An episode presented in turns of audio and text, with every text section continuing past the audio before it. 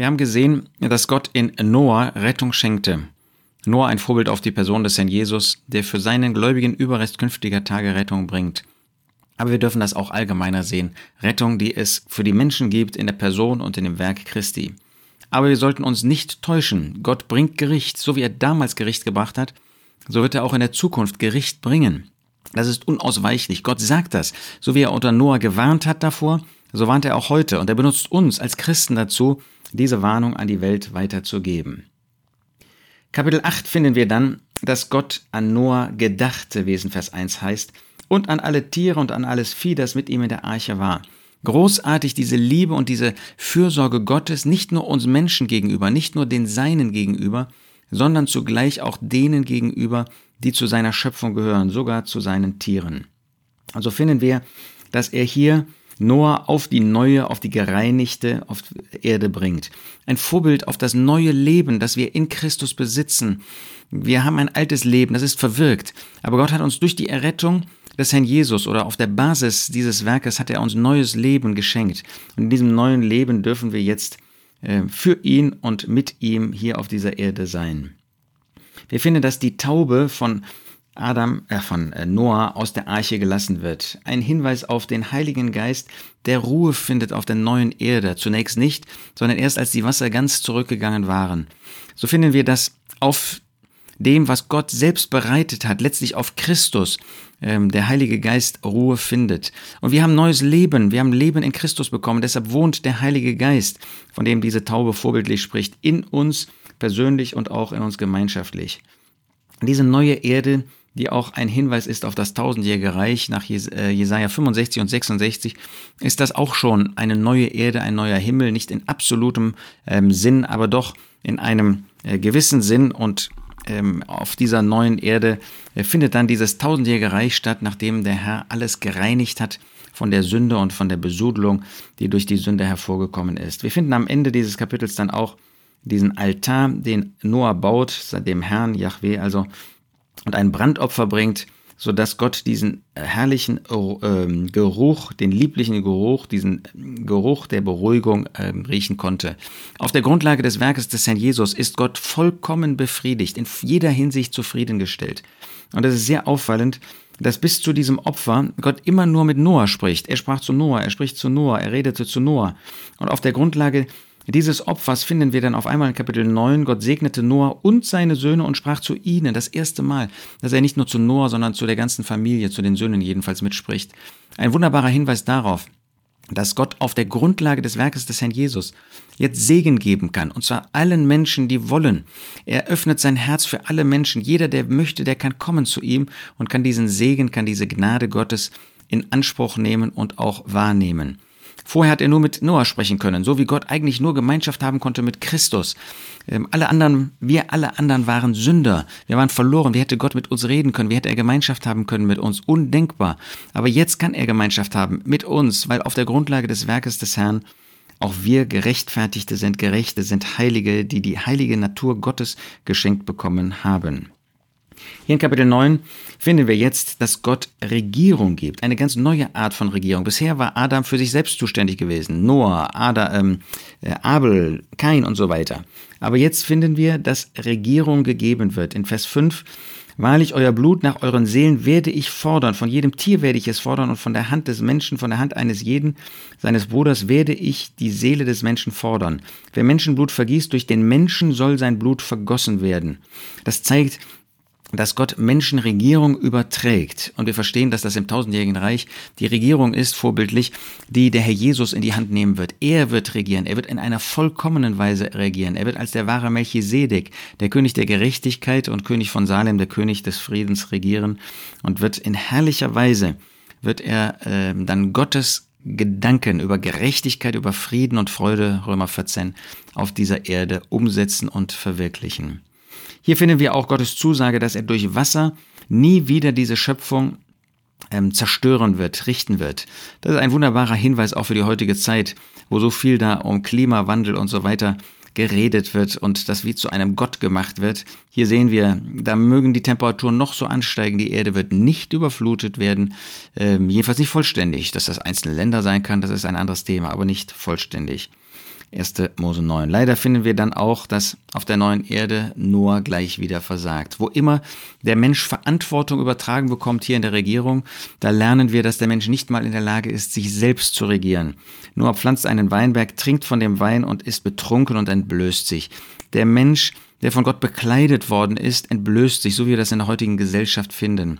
Der Mensch, der eigentlich Autorität über diese Schöpfung hat, wird von dieser Schöpfung, wird von dem Irdischen beherrscht, wie das hier bei Noah von dem Wein gesagt wird, sodass dann sogar der Fluch über Kanaan ausgesprochen wird, über den Sohn von Ham. Ja, wir finden den Segen einerseits für Sem, den Segen, den Gott für Israel vorgesehen hat, den er hier beschreibt, aber dann auch das Versagen und den Fluch über diejenigen, die eben nicht nach Gottes moralischen ähm, Vorstellungen und Normen leben. Dann finden wir in Kapitel 10, dass uns die Geschlechter der Söhne Noahs vorgestellt werden. Und das zeigt uns, dass nicht nur Sem gesegnet wird, das Volk Israel, sondern dass es einen Segen für die Nationen gibt. Und mit ihnen beginnt Gott sogar, die Söhne Japhets, dann die Söhne Hams und schließlich dann auch noch Sem. Und das zeigt uns, dass Gott Segen bringt, nicht nur für sein irdisches Volk Israel, sondern Segen für die Nationen. Und ähm, dann finden wir aber, dass bei dem Neuanfang, ähm, den Gott geschenkt hat durch Noah, der Mensch wieder alles verdirbt. Babel wird eingeführt. Also erkennen wir, dass das, was Gott in wunderbarer Liebe und Gnade gegeben hat, gleich von dem Menschen wieder zerstört wird.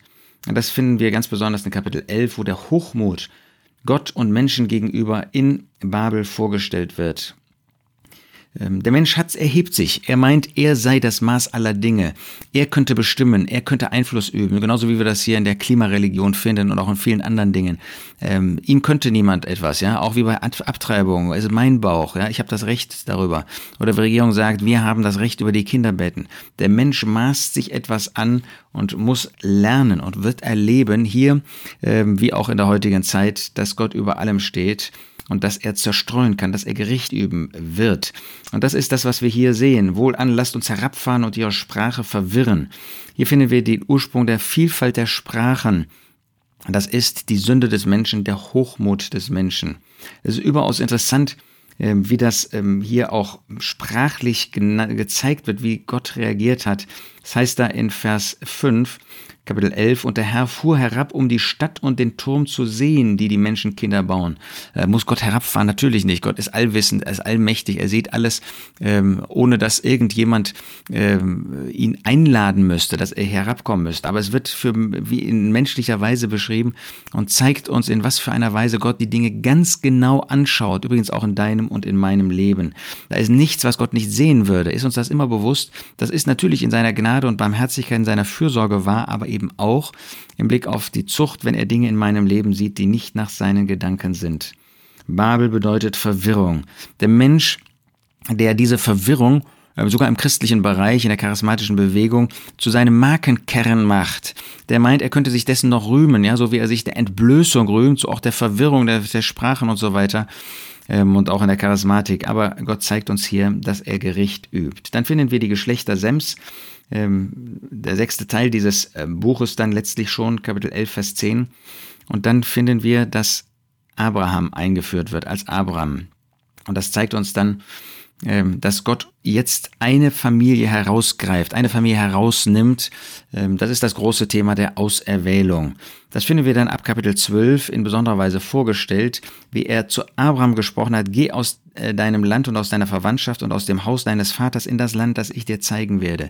Wir finden jetzt hier in Abraham die Berufung Gottes, die Auserwählung Gottes, die Absonderung Gottes aus der Welt und dann auch den Glauben, den wir hier nötig haben, der das Mittel ist, um Gottes Wort zu erfassen, aufzunehmen und auch zu verwirklichen. Auserwählung ist Gottes souveränes Recht. Was wir übersehen ist, ohne Auserwählung gäbe es überhaupt keinen Segen. Denn von uns aus wäre kein Mensch, von sich aus wäre kein Mensch gekommen. Wir sind böse, wir sind Sünder gewesen. Keiner, der Gott sucht, sagt der Apostel Paulus. Nur die souveräne Wahl Gottes, Auserwählung Gottes, seine Berufung, dass er uns berufen hat in der Zeit, dass er uns angesprochen hat und berufen hat, herausgenommen hat, ähm, äh, abgesondert hat in dieser Welt, geheiligt hat, für sich selbst zur Seite gestellt hat, gibt uns überhaupt Hoffnung. Und da finden wir diesen wunderbaren Glauben, den Abraham oder dann noch Abraham zeigt, indem er geht, obwohl er nicht weiß, wo er hinkommt. Geht er und folgt ähm, Gott Wir finden seine zwei großartigen Kennzeichen. Erstens den Altar, Vers 7. Er baute einen Altar und zweitens sein Zelt, das er zwischen Bethel im Westen und Ai im Osten aufstellt. Der Altar, der seine Verbindung zu Gott zeigt. Das Zelt, das sein Bewusstsein zeigt, dass er hier auf dieser Erde keinen festen Platz hat. Sind das Merkmale, die auch dich und mich prägen, dass wir wirklich eine Beziehung zu Gott pflegen, dass wir einen Altar haben, persönlich und auch eine als Familien, dass wir äh, Gemeinschaft mit Gott suchen, dass wir als Anbeter vor Gott stehen, aber auch dieses Zelt, dass die Menschen um uns herum erkennen, dass wir mit dieser Welt nichts zu tun haben. Wir sind Zeugen, um Menschen noch aus dieser Welt herauszureißen, aber wir machen keine gemeinsame Sache mit dieser Welt. Wir lassen uns nicht nieder in dieser Welt. Ist das praktischerweise wahr? Sieht man nicht oftmals in meinem Leben, dass ich doch eigentlich so lebe, als ob ich hier noch hunderte von Jahren lebe, dass ich mein ganzes Augenmerk auf Vermögen, auf Ehre, ähm, auf einen Platz des Wohlergehens in dieser Welt ausgerichtet ist? Oder sind wir solche, die als Abgesonderte leben, die nur ein Zelt haben geistlicherweise und nicht meinen, diese Welt würde uns vieles bieten? Leider zeigt uns Kapitel 12 auch das Versagen. Da ist Glaube da bei Abraham, erstaunlicher Glaube, aber er geht dann als Hungersnot ist gleich wieder weg. Sind auch nicht auch wir solche, die gerne flüchten, die gerne weglaufen, da wo Gott ähm, uns hingestellt hat, selbst wenn es dann eine Hungersnot, selbst wenn es Herausforderungen gibt. Wie leicht kann man auch, wenn es am Ort Probleme gibt, dann einfach suchen, irgendeinen Weg zu finden, in eine Nachbarversammlung, Nachbarzusammenkommen zu gehen, statt auszuharren. Ich rede nicht davon, wenn Böses in der Versammlung, in, der, äh, in dem christlichen Zusammenkommen geduldet wird, sondern wo wir so leicht einfach flüchten, statt unseren Mann am Ort zu stehen, so wie Abraham das tat. Aber er kehrte zurück. Wir finden Umkehr und äh, das wird uns dann in Kapitel 13 weiter vorgestellt.